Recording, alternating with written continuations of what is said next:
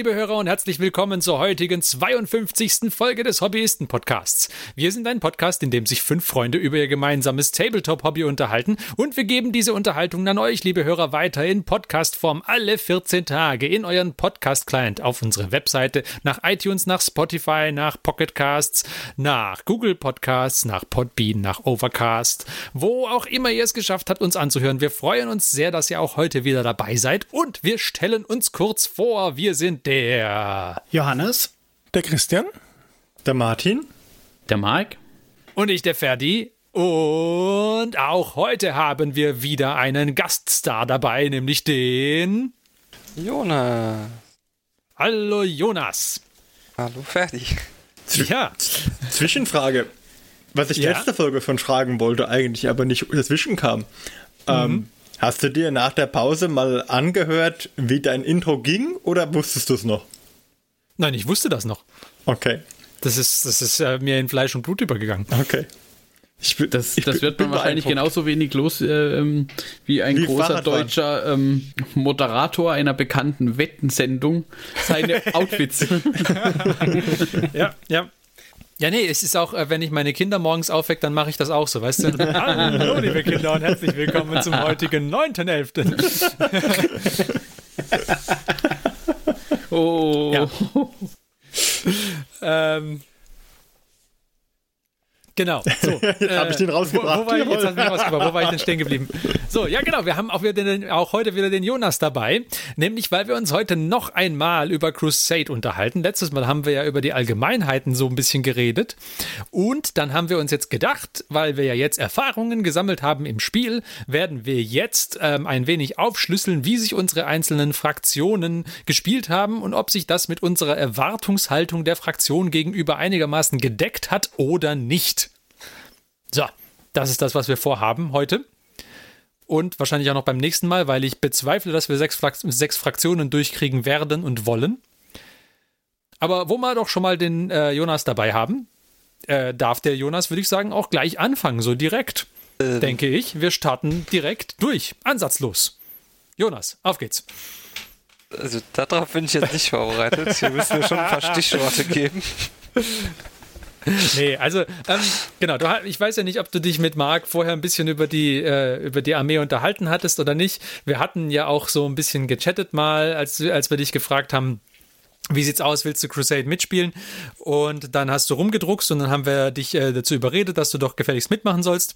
Und dann ging es darum, was für eine Fraktion du spielen sollst. Und dann haben wir alle so ein bisschen beschrieben, wo, was, es, äh, was es für Fraktionen gibt. Und ähm, ja, dann hast du dir relativ bald die Necrons äh, aus verschiedenen Gesichtspunkten ausgewählt. Ich habe andere ähm, ausgeschlossen, ja. Du hast andere ausgeschlossen, genau. Ähm, erzähl doch erstmal, warum du andere ausgeschlossen hast. Und dann können wir uns darüber unterhalten, ob die Necrons dann entsprechend die richtige Entscheidung waren. Ähm, soweit ich mich erinnere, waren die Alternativen im Grunde, dass waren im Endeffekt Listen, die andere schon gespielt haben. Das war so das Hauptausschlusskriterium. Naja, du hättest ja auch noch die Death Guard zur Verfügung gehabt, zum Beispiel. Die hätte niemand anders gespielt. Die Death Guard, ah, da war das Problem, dass ich einfach das Gefühl hatte, dass der Markt mir intensiven Input äh, geben wird und äh, mir die Liste im Endeffekt zusammenpasst.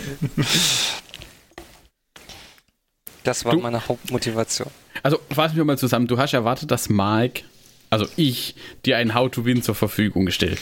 Du, du weißt, wie ich im Normalfall abschneide bei unseren äh, Spieleabenden, Nachmittagen oder Wochenenden. Ja, derjenige, der halt häufig bei den Spieleabenden und Wochenenden gewinnt, der hatte halt in dem Fall keine Ahnung, nicht wahr? Das ist halt das Ding. Wie soll ich das sagen? Ich will niemanden verletzen. ich bin robust. Ich bin du robust. Bist robust. Du fühlst dich, fühlst dich schon angesprochen. Nein, Nein ich, ich, sag mal, der Marc und ich, wir haben am ehesten noch die eine ähnliche Mentalität, würde ich sagen. Also ich bin ja schon jemand, der jetzt Listen optimiert, wie ihr schon mitbekommen habt, und gewinnen will.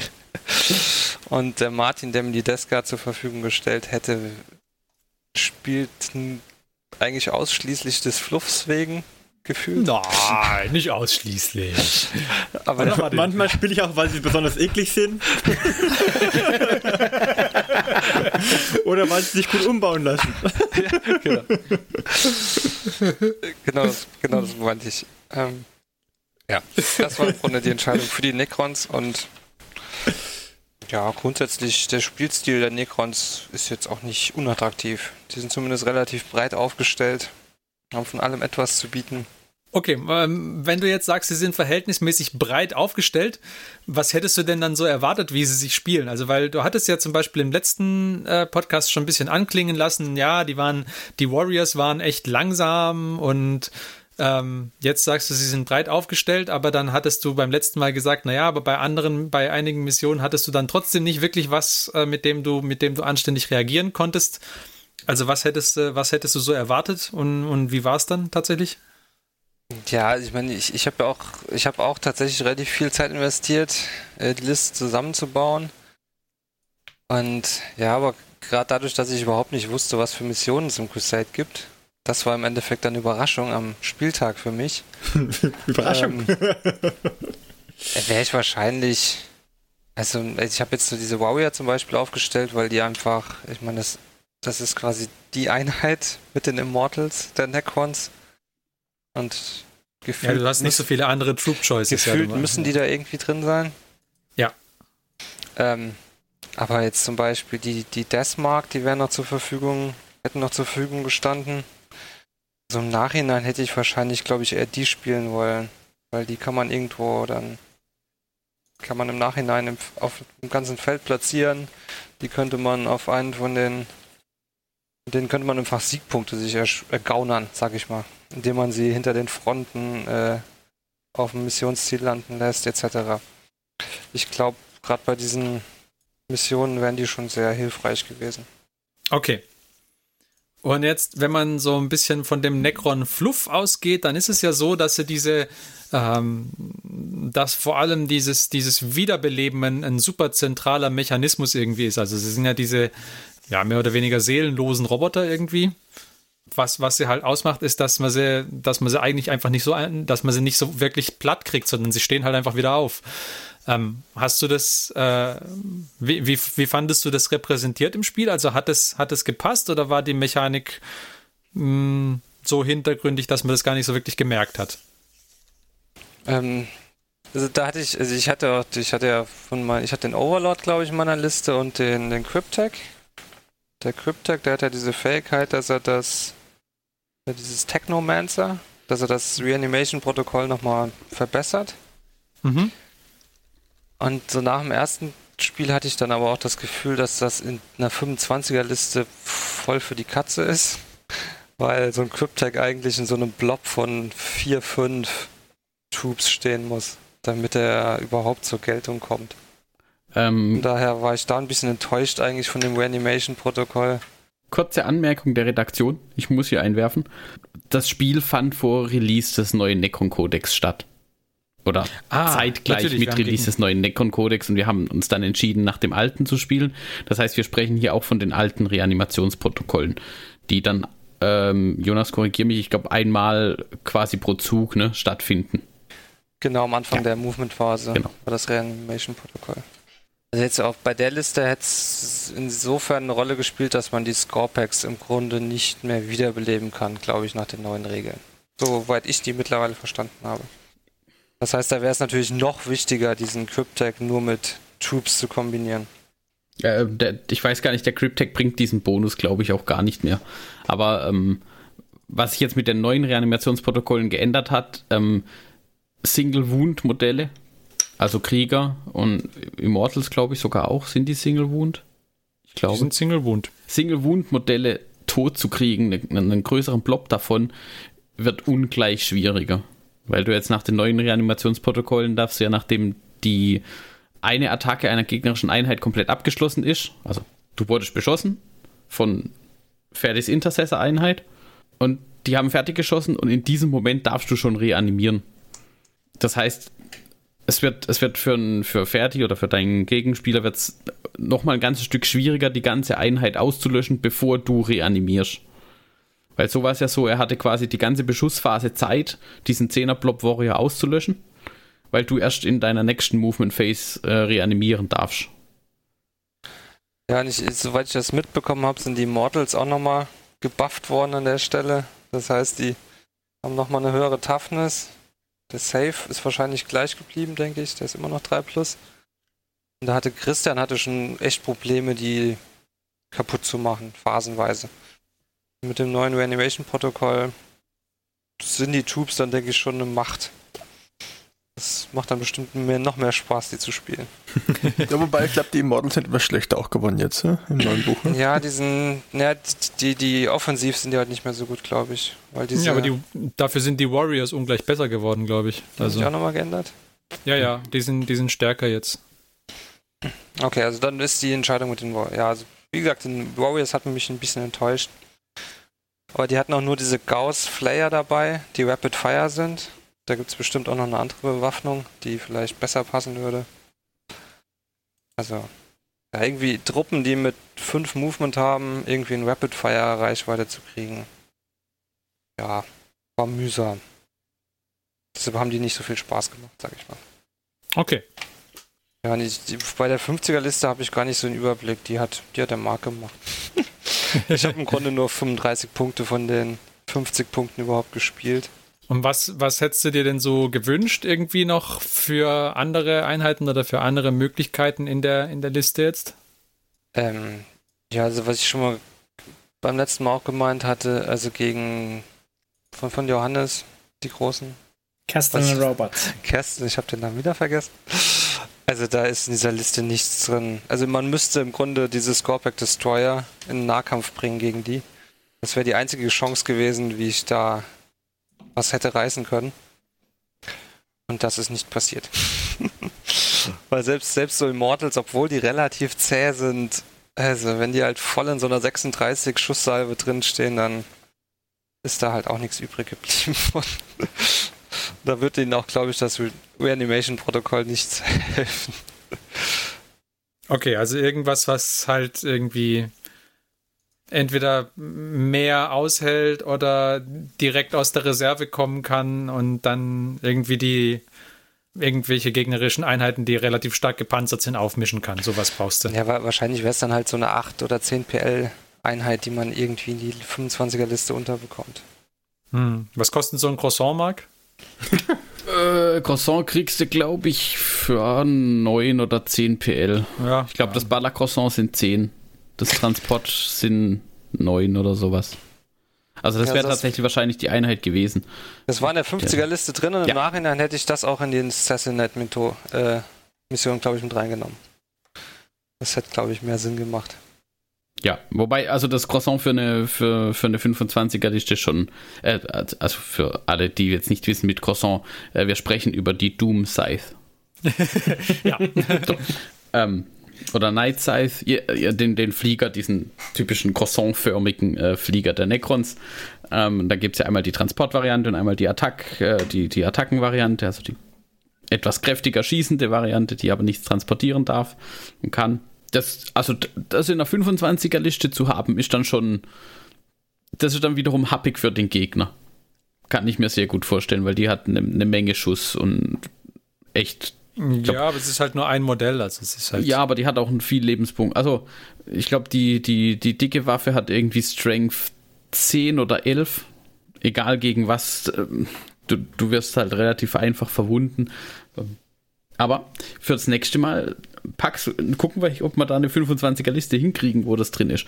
Mhm. Also, was offensiv richtig Spaß gemacht hat, ich hatte so eine Kombination aus, aus dann im Endeffekt dem Overlord, der hatte noch dieses Veil of Darkness, mit dem man im Endeffekt innerhalb von der Mission äh, Troops einmal teleportieren kann an eine beliebige Stelle auf dem Feld. Und dann zusätzlich war das, die Dynasty war noch dieses, wie nennt sich das? Solar Fury, also die hatten diese Solar Fury Eigenschaft. Das heißt, wenn man in halbe Reichweite gekommen ist, hat man nochmal Bonus bekommen auf Armor Penetration. Wenn man dann äh, so seinen 10er Blob Immortals in 12 Reichweite rein teleportiert hat, mit dem Overlord und dann halt nach den alten Regeln gespielt hat, dass diese Tesla Carbine auf einer 5 und auf einer 6 ein Hit zu 3 Hits wird. Hm, das hat mhm. schon Spaß gemacht, weil dann ist im Endeffekt, hatte ich jedes Mal 35 Hits ungefähr. und da ist schon gut was durchgegangen. Ich, ich glaube, das war auch das, was der Christian gemeint hat, nämlich genau diese Tesla-Geschichte wurde genervt. Genau. Ähm, Tesla funktioniert jetzt nur noch auf der Unmodified 6. Also bei einer echten 6, egal was du für einen Plus-Hit oder Minus-Hit oder was auch immer hast. Hat aber, also funktioniert, glaube ich, trotzdem noch ganz gut. Also ich habe gegen, gegen Martins Contemon mal so ein, ein, Spiel, also vor Crusade war das dann gemacht gehabt. Ja. Und das mit, also allein auch mit einer Fünfer-Einheit Immortals war das teilweise echt fies, weil du dann aus 10 Schuss hast du dann halt irgendwie 13, 14 Treffer gemacht auf einmal. Ja.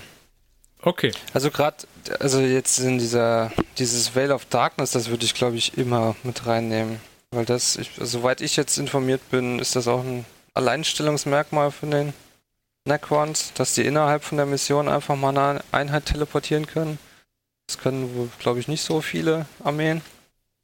Ja, ich glaube, die Elder können das im Endeffekt auch noch irgendwie, aber das ist schon, das ist schon stark, ja. Da hat man schon einige Möglichkeiten. Also es bezieht sich halt wirklich nur auf Truppen. Ich habe es im Ende nachhinein nochmal noch, noch mal nachgelesen. Ich hätte das zum Beispiel nicht mit den Scorpack Destroyern machen können. Weil die sind keine Troops. Es ist statt, ähm, das heißt, es geht im Endeffekt nur mit den Immortals und den Warriors. Es ist auch so, dass es, glaube ich, jetzt ähm, auf, auf Kerneinheiten, also mit, dem neuen, mit der neunten Edition haben sie ja dieses Konzept Kerneinheiten reingebracht. Ähm, die entsprechen so ein bisschen Troops, also Immortals, Warriors und ich glaube, einzige Ausnahme sind Lichguard. Ähm, die sind auch Kerneinheiten. Und das, Jonas, ich glaube, das werden wir mal ausprobieren dann. Ähm, mhm. Da kriegst du einen, einen Blob Lichguard. Das sind so eine Mischung aus Immortal und Nahkampf. Also die haben, die können, glaube ich, nicht schießen in, in der Konfiguration, aber die sind echt kräftig im Nahkampf unterwegs und halten aber auch gut was aus und du kannst den größeren Blobs nehmen als die Scorpex zum Beispiel. Die sind günstiger. Das wird sicher beim Assassinate wird das Chancen eröffnen, sage ich mal. Wenn man so Nahkampfeinheiten die dann wirklich den, den, ja, den, den Anführer von den Gegnern äh, direkt attackieren können, äh, ins da reinwerfen kann, das würde helfen, definitiv.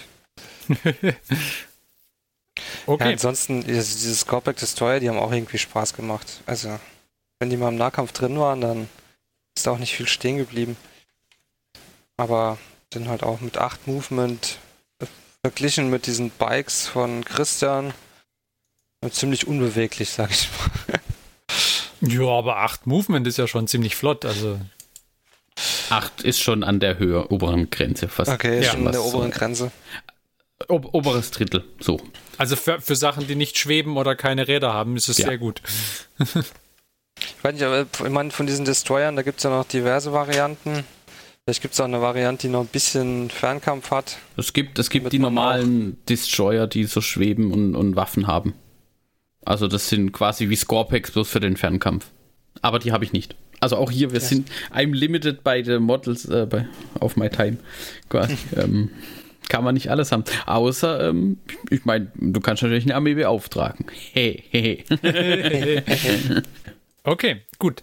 Äh, jetzt ist es ja so, seit wir gespielt haben, haben wir ja gerade gesagt, kam auch noch der neue Necron-Kodex raus, beziehungsweise bei uns an. Was hat sich denn, es ist ja so in den neuen, in den neuen Codex-Büchern, ähm, gibt es dann immer auch ein bisschen Crusade-Content. Was ist denn da bei den Necrons zum Beispiel so drin? Also was, was würde da noch Interessantes dazukommen, Marc? Zeit für mein gutes Notizbüchlein.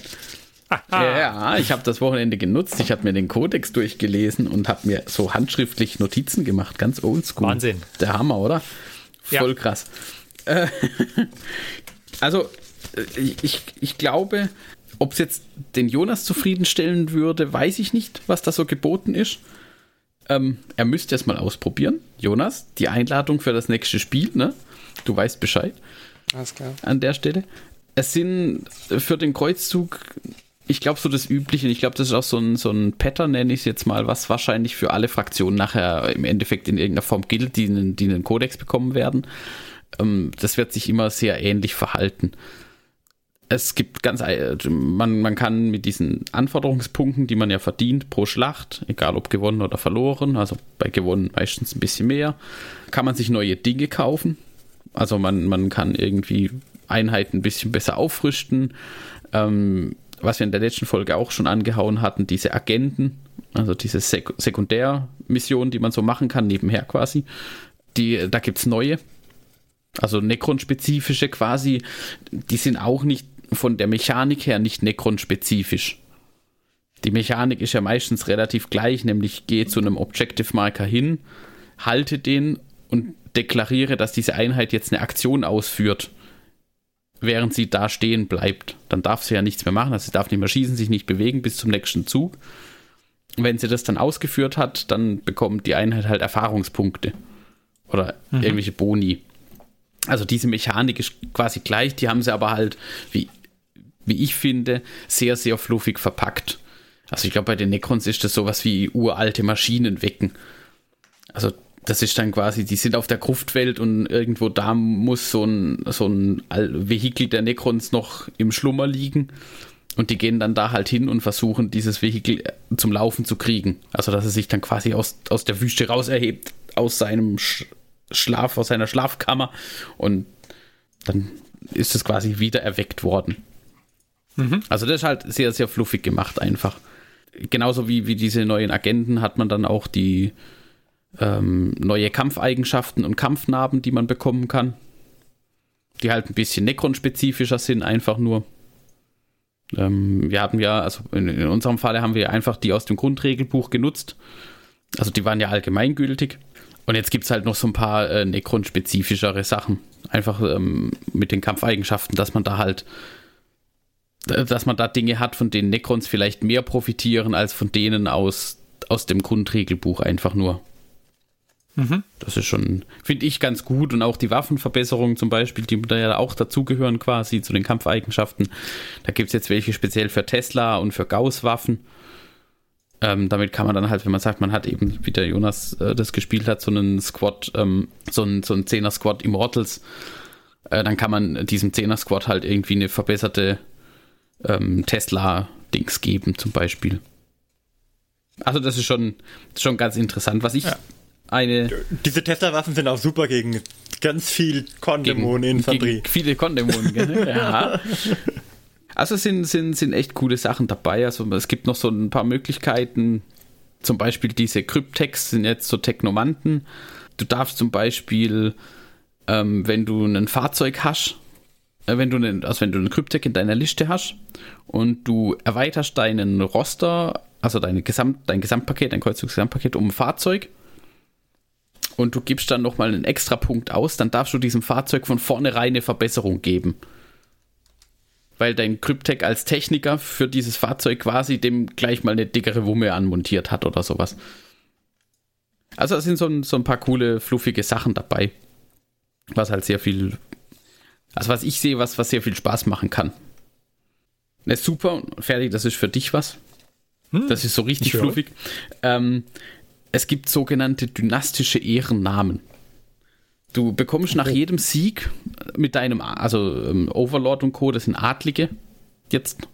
Also von, von der Hierarchie her, das sind halt mhm. einfach die Adligen. Und die bekommen nach jedem Sieg einen dynastischen Ehrennamen. Also, okay. keine Ahnung, Imotech in dem Fall oder wie auch immer. Oder Imotep. ja, tatsächlich. Ähm, da bekommt dann halt nach einem Sieg kannst du so Ehrennamen. Da gibt es auch so eine ganze Liste im, im Kodex, wo du dann auswürfeln kannst. Also weiß ich was, der, der Weltenplünderer und bla, lauter solche coolen Dinge. Und okay. nach drei Ehrennamen darf man sich einen zusätzlichen Trade für diesen Charakter aussuchen. Uh, uh cool. Und die Trades sind tatsächlich sehr mächtig, so auf den ersten Blick. Müssen also das, das Trades sein oder können es auch Battlescars sein? Nein, tatsächlich, die haben. Also wenn das du dreimal verloren hast. das sind beim.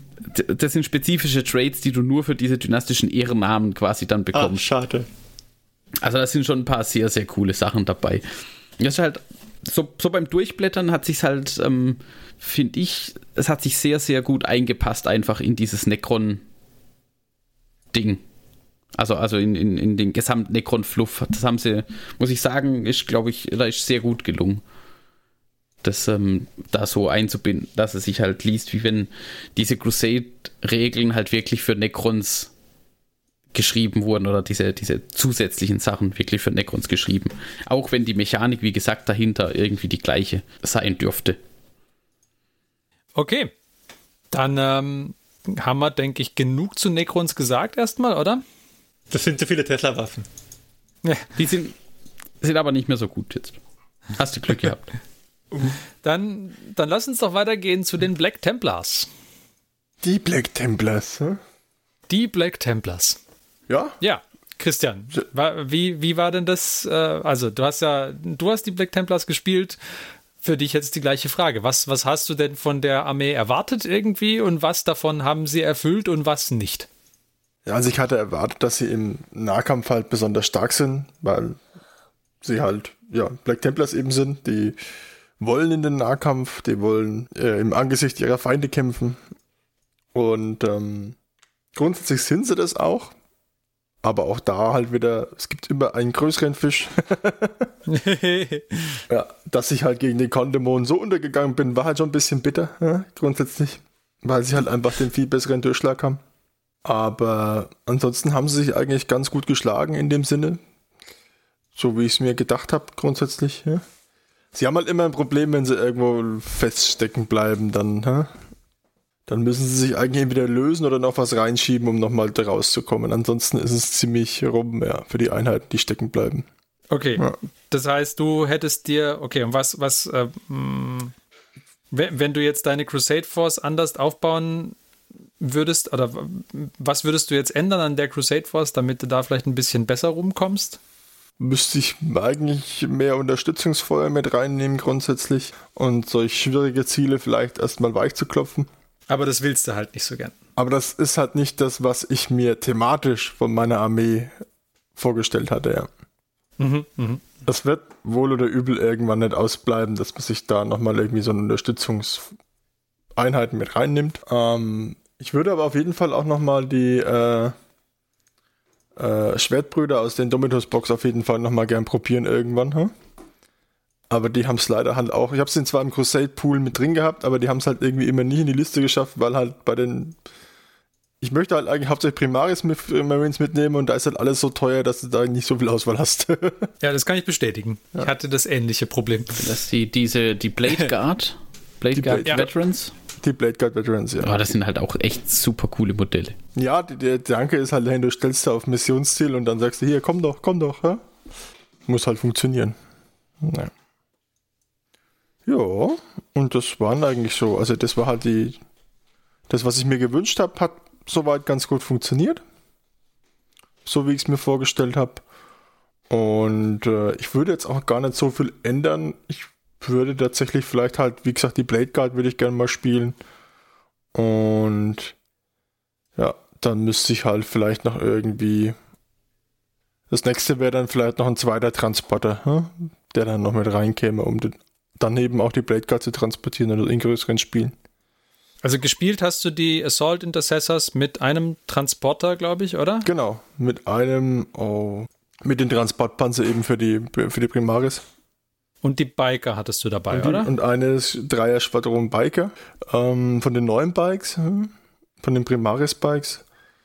Und die waren auch super, muss ich sagen. Also die sind halt unheimlich mobil und ähm, machen ihre Aufgabe gut ist halt auch wieder so, du rauscht irgendwo rein und hoffst halt dann, dass du im ersten Zug gleich mal möglichst viel wegmachst.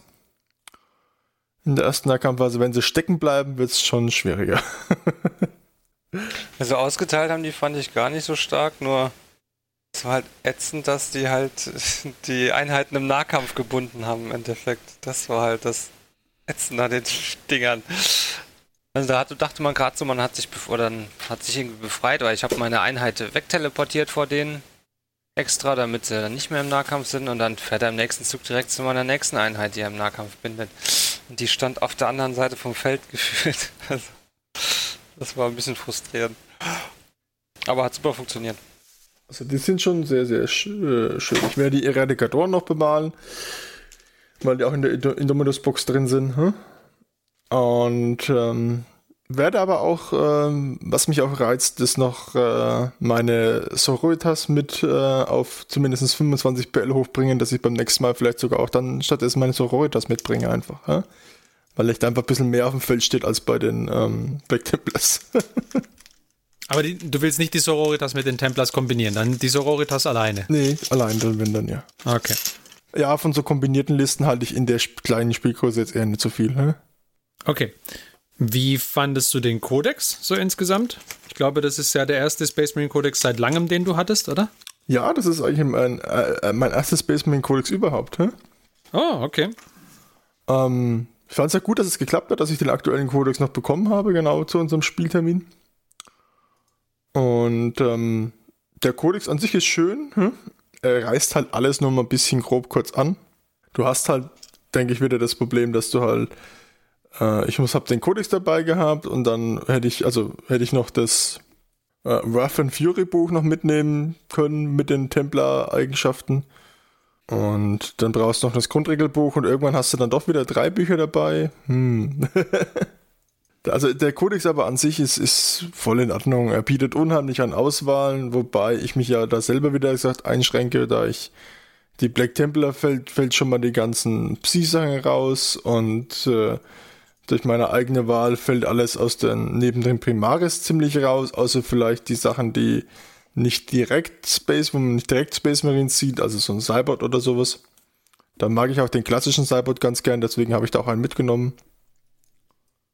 Aber halt möglichst mit Nahkampfwaffe eben und Flamer. Hm? Und ähm, das fand ich eigentlich ganz gut. Hm? Also der, der Codex geht voll in Ordnung. Ich habe mich halt selber grundsätzlich bei meiner Armeeauswahl halt so weit beschränkt, dass es halt äh, die Auswahl trotz dessen, dass es Space Marines sind, mit der größten Miniaturenauswahl relativ gering ist. Okay. Ähm, bei dem Codex würde ich vielleicht kurz einhaken, ähm, weil du gesagt hast, der reißt alles so ein bisschen grob an. Das stimmt, da würde ich zustimmen. Vor allem finde ich, dass seit dem letzten Codex die, ähm, ja, der, der, der Fluffanteil hat ein bisschen abgenommen. Also er ist jetzt, er ist jetzt breiter aufgestellt. Ich meine, es ist halt eine Unmenge an Einheiten, die da irgendwie abgedeckt werden muss. Und da haben sie deswegen den Fluffteil zum Teil deutlich knapper gestaltet. Ich könnte mir natürlich vorstellen, dass es halt so sein wird, dass dann in den einzelnen Codex Supplements deutlich mehr Fluff geschildert wird, was dann auch wieder okay ist. Dann kann man da besser drauf eingehen. Gegenüber dem Codex von der achten Edition oder den beiden Kodizes von der achten Edition äh, fand ich, hat der, der neue ein bisschen bei dem, bei dem Umfang für Nicht-Regelmaterial abgenommen. Jetzt nicht, nicht schlimm, aber ja, genau. Ja gut, das kann ich jetzt schwer beurteilen, aber wenn du das sagst, wird ja schon stimmen. ja, genau. okay. Die werden ja immer ein bisschen dicker oder dünner, das gibt sich ja eigentlich nicht so viel, finde ich. Ich weiß es nicht. Ich habe jetzt keinen Vergleich dazu. Ich warte immer noch auf meinen Codex Death Guard oder so, ob dann was Neues kommt. Ja, der kommt im Januar, glaube ich, oder? Ja, ja. Ich glaube ja. ja. Oh, aber ich oh. muss ja bis zum Januar noch warten. Und dann, wo ist mein Codex Genestealer und Elder und äh, ja, es sind noch ein paar Armeen. Ei, ei, ei. Es sind ein paar Armeen offen. Ja, wenn du die dann alle hast, dann gibt es halt die zehnte Edition. Und ich hoffe ja doch, was ist mit, mit äh, World Eater? Ne? ja, da, da, da, bin ich mal gespannt, ob da jetzt irgendwie der, bei, den, bei der Chaos-Seite auch diese Codex-Supplement-Schiene aufgemacht wird. Dass ich da auch nicht. irgendwie. Das fächert, meinst du nicht? Das fächert da viel zu weit auf irgendwann, oder? Ich meine, sie könnten, Keine Ahnung, aber sie könnten Geld verdienen ohne Ende, wenn sie für jeden. Wenn, also ist die Frage, ob sie das rechnet, wie viele Leute kaufen so ein. Wie viele kaufen ein World Eater Supplement oder ein, ein World Bearer Supplement oder oder. Ich glaube, das wären schon einige. Hm. Also das, das könnte ich mir schon gut vorstellen. Night Lords Supplement. Oh ja. Uh, Gott nein. Ja, Doch, die, die, kann ich mir gut die vorstellen. Frage ist ja auch, also ob sie dann einen, einen ähm, full-fledged Supplement draus machen, wie jetzt beispielsweise bei den Space Marine Chapters oder ob es halt eher so kleinere Bücher sind, wo halt so ein, so ein paar Sonderregeln mit hoffentlich angepasstem Preis, aber das ist ja nochmal eine andere Sache dann. Also Nightlord Supplement wäre ich auch dabei. ich würde ja also ich kann mir schon vorstellen, dass sie das bei den großen, bei den großen Sachen machen. Da. Also naja, gut, müssen wir, müssen wir abwarten. Meinst du, ich glaube, bei den Space Marine Orden haben auch nur die ganz wenigsten ein eigenes bekommen und die Black Templars ja auch nicht. Ja? Nee, nee, nee, Moment. Also bei den Space Marines hast du ja mittlerweile ein Suppl Supplement für die Ultramarines, für die Iron Hands, für die White Scars, für die, äh, was hast du noch mittlerweile, äh, Imperial Fists, dann haben jetzt mittlerweile die äh, Space Wolves einen bekommen für die neunte und die, wie heißen sie? Die Xenos-Jäger. Deathwatch. Deathwatch, Dankeschön. Die Deathwatch hat einen bekommen, dann kommt einer raus für die Blood Angels und es kommt einer raus für die Dark Angels und es kommt einer raus für. Also. Ich sag ja, nur die wichtigsten halt, ne? okay. Ja, da, also ich könnte mir schon vorstellen, dass es für Chaos dann auch so ist. Aber wir schweifen ab, wie es unsere Gewohnheit ist. Denn wir wollten ja eigentlich noch weiter reden über die Crusade, äh, über die Crusade-Armeen und wie sie sich gespielt haben. Und da befragen wir als Dritten heute nämlich noch den Johannes zu dem Adeptus Mechanicus. Ja, genau. Also hier wird es auf jeden Fall keine neue Kodizes oder neue Einheiten geben, weil wir bleiben der klassischen Aufstellung treu. Castellan Robots, Castellan Robots. Castellan Robots. Äh, Castellan Robot. Nee, äh, wie man ja vielleicht aus früheren Folgen weiß, äh, gefallen mir die Imperial Knights und Adeptus Mechanicus am besten. Und als klar wurde, dass eine Imperial Knights Liste sich nicht spielen lässt in Crusade, zumindest nicht in 25 oder 50 Power Leveln, ähm, habe ich dann gedacht, okay, wie mache ich es, dass ich vielleicht davon doch was mitnehmen kann in meine Crusade Force? Und dann war natürlich schnell klar, wenn man guckt, dass so die Castellan Robots, glaube ich, 12 Power Level sind, war halt klar, okay, eine große Einheit und der Rest ist nicht übrig im Szenario. Sie verteidigen einen Schwall von Xenos-Angreifern und das sind die Reste einer kompletten Division. Damit kann man es dann auch im Fluff rechtfertigen. Und hätte ich die Knights, äh, die Amiga, die ich dabei hätte, anstatt den Castellan Robots reingebracht, dann wär, wäre die Story gewesen, dass die halt die Reste von einer Nightlands sind, die jetzt da noch den Rest des Mechanicus unterstützen oder so. Also der Fluff hätte gepasst für beide Varianten. Ähm, gespielt habe ich nur die Castellan Robots äh, zusammen mit einem Tech Priest, ähm, Dominus Standard-Setup, würde ich jetzt mal sagen. Und noch einem Tech Priest Engines hier. Dann hatte ich noch äh, eine kleine Einheit, wie heißen sie wieder? Vanguard. Und eine kleine Einheit. Vanguard, hm? Vanguard waren die mit den Eimern. Und die mit Kopf. den Eimern, genau. Mhm. Und eine kleine Einheit, ähm, oder eine normale Einheit äh, Infiltrators. Sicarian Infiltrators hatte ich da noch dabei. Und die Idee war halt so ein bisschen, dass die Castle Robots und der Tech Priest Dominus den Hauptteil der Arbeit erledigen und die anderen hoffentlich so ein bisschen Verzögerungstaktik oder so machen können. Ähm, das war bevor ich wusste, was die Missionen sind, die es so bei Crusade in der neuen Edition gibt. Weil natürlich äh, bei den Missionen, wie wir vorhin äh, oder in der letzten Folge schon gesagt haben, die halt Objective-Heavy sind, da hat sich die Liste halt so gespielt, wie ich es vorhatte. Also die Castellan Robots und der Tech Priest haben gute Feuerpower geliefert und haben auch gut abgeräumt und sind auch nur im ersten Spiel ist der Tech Priest, glaube ich, umgefallen und die Castellan Robots ist, glaube ich, nur einer mal umgefallen gegen die Tau, wenn ich es richtig noch im Kopf habe. Also die haben sich so gespielt wie erwartet. Man hat switcht sie ins Protector-Protokoll und dann hat man halt zwei Haubitzen, die einiges raushauen. Mhm. Und äh, das fand ich vor allem topical zu der Story, die ich mir vorher überlegt hatte, unabhängig von dem Rest, fand ich das im ersten Spiel super, weil das erste Spiel war natürlich die Masse von Martins Korndämonen, die auf meine äh, gefühlt äh, sieben Modelle oder so zurennt. Das hat natürlich super zu der Story gepasst im ersten Spiel. Und sie haben sich da auch ganz gut geschlagen. Ja, schon. Genau. War aber auch ein beeindruckender Anblick, als der Mann mal eben mehr nachbeschworen hat, als ja. er vorher überhaupt aufstellen dürfen. Genau, also es, es, war schon interessant, aber es war halt auch ganz cool. Und am, am Ende hat dann ein Movement-Fehler auch noch dazu geführt, dass die Kanone den Warlord gekillt hat, was natürlich schade war. ähm, die Kanone. Ja, die, äh, am Ende hat sie noch mal zugeschlagen. Äh, aber so, so, so gesehen würde ich sagen, hat sich halt gespielt, wie man es erwarten würde. Man hat halt hauptsächlich Firepower und eher wenig im Nahkampf. Und äh, für so Objective-Missionen war es halt ein bisschen doof, weil die Castle Robots äh, muss man halt eigentlich schon in das Protector-Protokoll switchen. Und wenn man keinen Data Smith hat, kostet das halt immer Command Points. Das heißt, es ist nicht so effektiv, die ständig wieder hin und her zu bewegen. Was natürlich bei so einer Objective-Mission gut ist, um ein Objective vielleicht zu defenden, aber ja, ich hatte halt nicht so viel, um andere Objectives zu defenden dann. Aber Dürfen die dann gar nicht bewegen im Protector-Protokoll? Im Protector-Protokoll dürfen sie sich gar nicht bewegen. Die ah, okay. sch schrauben sich quasi in den Boden und deswegen mhm. dürfen sie dann so oft schießen. Okay. Ja, ne, das sein können, dass sie sich bewegen dürfen, aber halt dann mit einem dicken Malus irgendwie auf ihre Trefferwürfe nee. oder so. Das ich, ich hätte sie dann wieder vor. zurückswitchen können, dann hätten sie sich wieder bewegen dürfen. Aber wird es dann jetzt einfach mal so aus einem mhm. Dings, wird es dann auch Sinn machen, vielleicht so einen Datasmith mitzunehmen, dass der das machen kann mhm. und dann halt wirklich zu sagen, okay, jetzt hast du halt hier so eine dicke Abteilung, die marschiert bis in die Mitte auf ein Objective, dort gräbt sie sich dann ein und da bleiben sie dann halt mal. Ja, das, das wäre schon eine Variante, die man machen könnte. Also anstatt dem Engines hier, ich glaube auch Power Level oder so hätte es keinen Unterschied gemacht, ob ich jetzt den Engines hier oder den Datasmith mitgenommen hatte. Aber ich glaube, wir haben bisher, glaube ich, bei den 40k-Spielen halt nie so was Objective-Heavyes gehabt, wie jetzt diese Crusade-Missionen, bis auf die Assassinate. Ich glaube, da waren es zumindest mhm. weniger Objectives, glaube ich.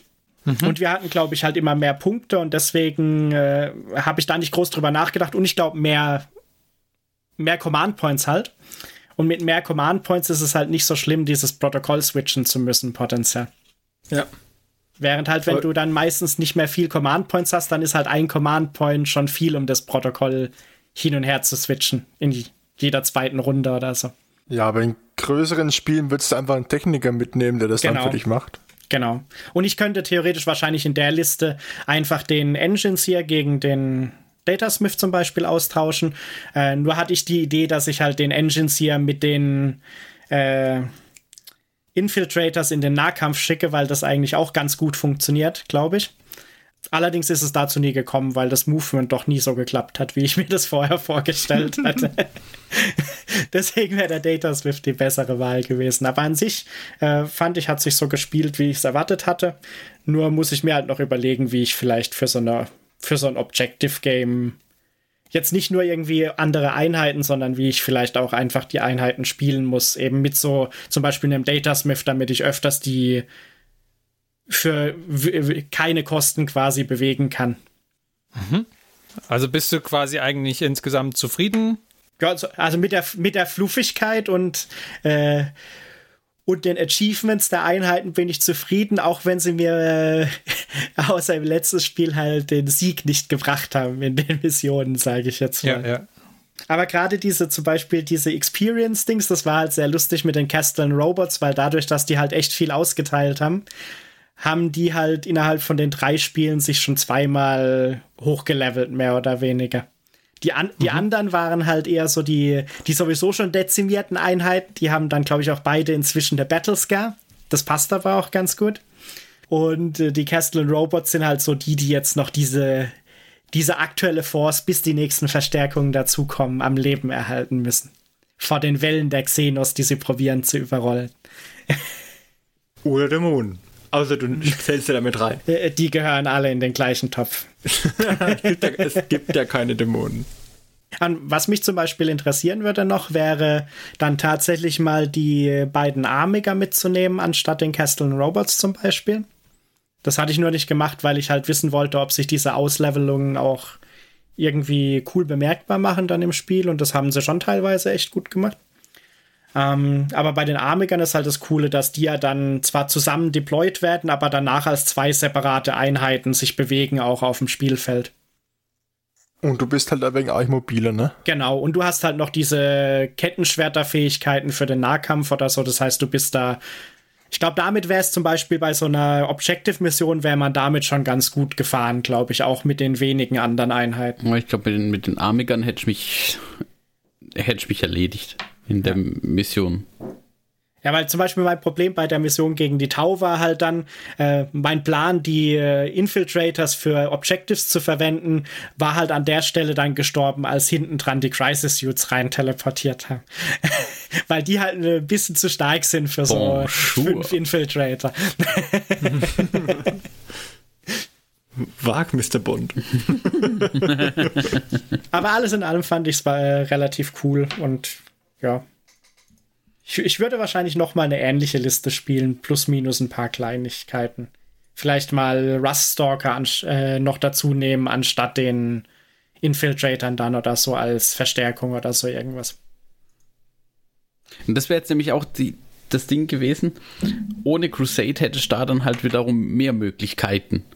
Einfach mal irgendwie eine komplett andere Liste zusammenzuschmeißen. Zu sagen, mhm. ja, lass mal die ausprobieren. Dafür hast du dann halt für deine Castle Robots wiederum keine Verbesserung. Genau. Oder halt noch zwei andere Castle Robots, die sie auf dem Weg der Verteidigung finden und die aber dann mit den Fäusten ausgestattet sind und Nahkampfmonster werden. da habe ich tatsächlich ein bisschen Angst davor. dass wenn du noch irgendwo so, so ein paar äh, Faustkampf-Castellans findest. Ja, das sind dann so diese Servofäuste, die machen dann so tuk, tuk, tuk, tuk, tuk, tuk, wie so ein Bohrhammer. okay. Gut, dann Dankeschön, Johannes. Und dann äh, sind wir für heute mit unseren Armeebetrachtungen fertig, würde ich sagen. Oh. Beim nächsten Mal beschäftigen wir uns dann mit den Ultramarines, mit den Korndämonen und mit den Tau. Mm. Und dann äh, beleben wir heute eine alte Tradition wieder und machen einen Hobbyfortschritt. Und zwar gleich nach dem Jingle. Und liebe Hörer, wir behalten auch die Tradition bei, den Jingle anzukündigen.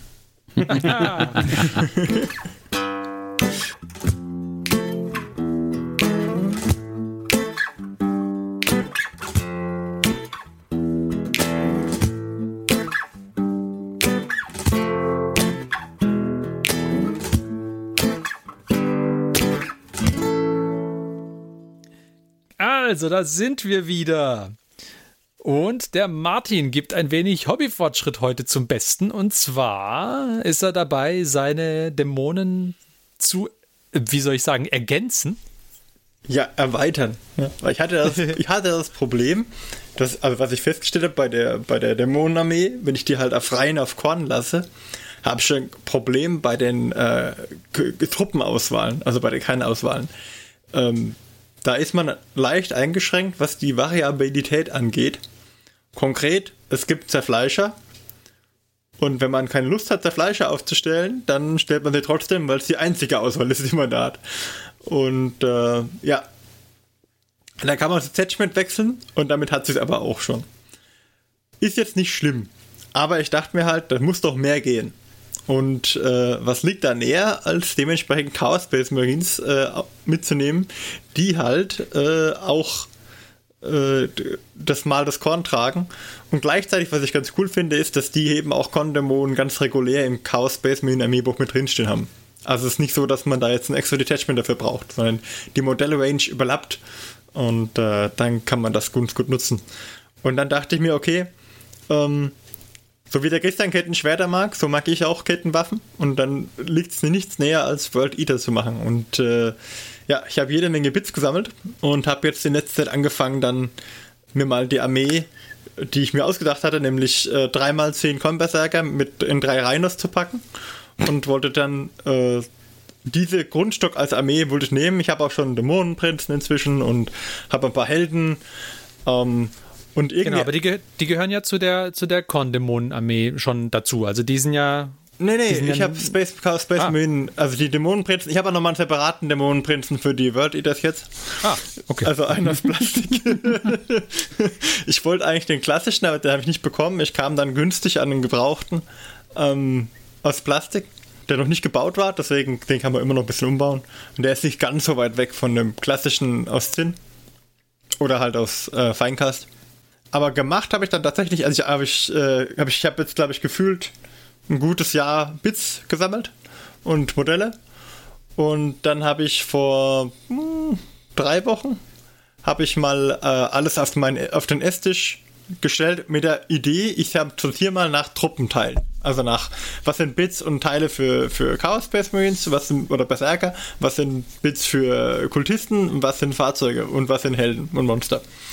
Und äh, als der Esstisch dann voll war, habe ich zu meiner Frau gesagt, ich baue, ich baue die Dinger zusammen am Wochenende und dann ist der Esstisch wieder frei. Also der Esstisch ist noch belegt. aber der ist jetzt seit einer Woche belegt oder seit zwei? Ähm, ja, aber es ist nicht so schlimm, wir essen eh da selten dran, nur wenn wir Gäste haben. Aber ähm, Ich habe ein Ultimatum bekommen. Das Ultimatum lautet, zu Weihnachten muss er frei sein, also wenn, im Dezember anfangen, weil äh, da ist der Esstisch generell belegt im Dezember vom, vom Weihnachtsdorf meiner Frau. Also von daher, ähm, bis dahin muss ich fertig sein. also wenn es Weihnachtsdorf kommt, muss ich, muss ich weichen. Und da hast du Hoffnung, dass das klappt? Nein, aber ich werde mein Plan. Ah, okay. der aktuelle Plan lautet, ich baue zumindest die Fahrzeuge. Und äh, ich habe angefangen, ähm, die Rhinos zu bauen. Und ich habe ja dann, Gott sei Dank, habe ich äh, viele liebe Freunde, die mir, die mir mit Fahrzeugen ausgeholfen haben, sodass ich äh, zwei, zwei Wolverine-Tanks aus dem Rampart Kickstarter bekommen habe, die ich als Predator einsetze. Dann habe ich die beiden Wolverine-Tanks gebaut, was sehr aufwendig war. Ähm, haben sie ein bisschen vergeworld-eated mit äh, 3D gedruckten World-Eater-Elementen und Laserkanonen. Und dann habe ich. Unsere Hörer fragen sich an dieser Stelle vielleicht, hä? 3D gedruckte World Eater Elemente?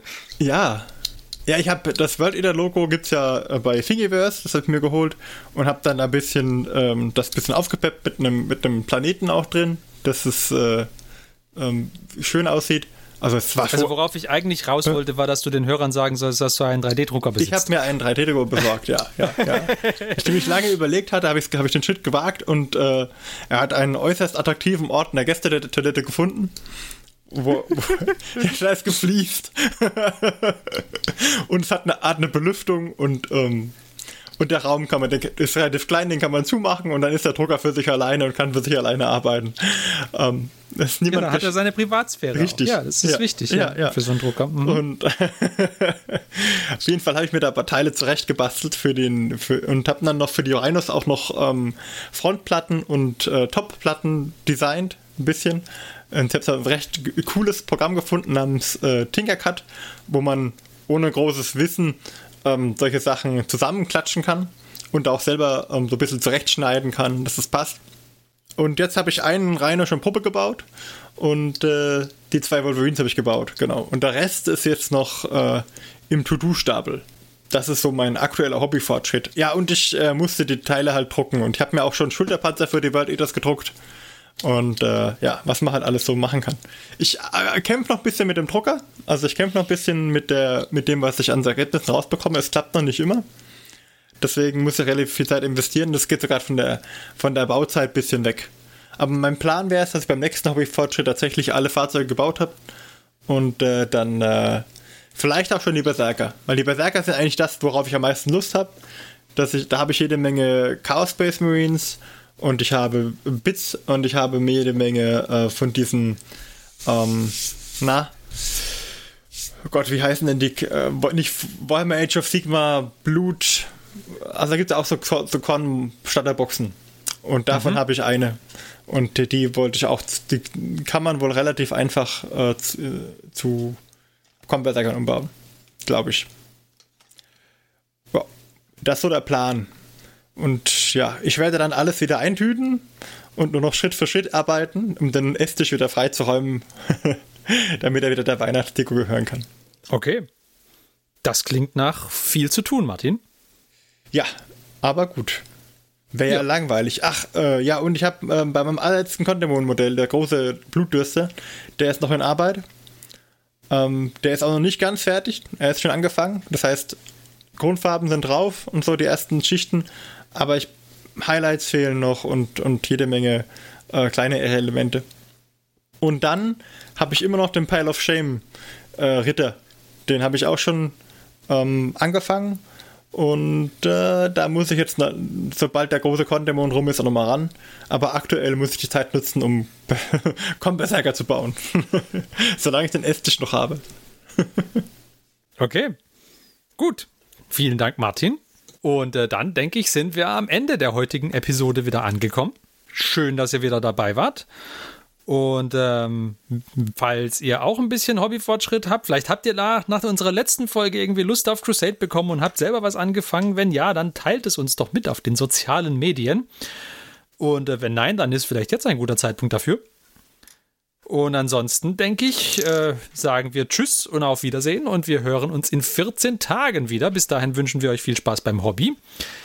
Und ja, macht's gut. Wir waren der Johannes, der Christian, der Martin, der Mark, der Jonas und ich, der Ferdi. Bis dann, macht's gut. Tschüss. Tschüss. Tschüss.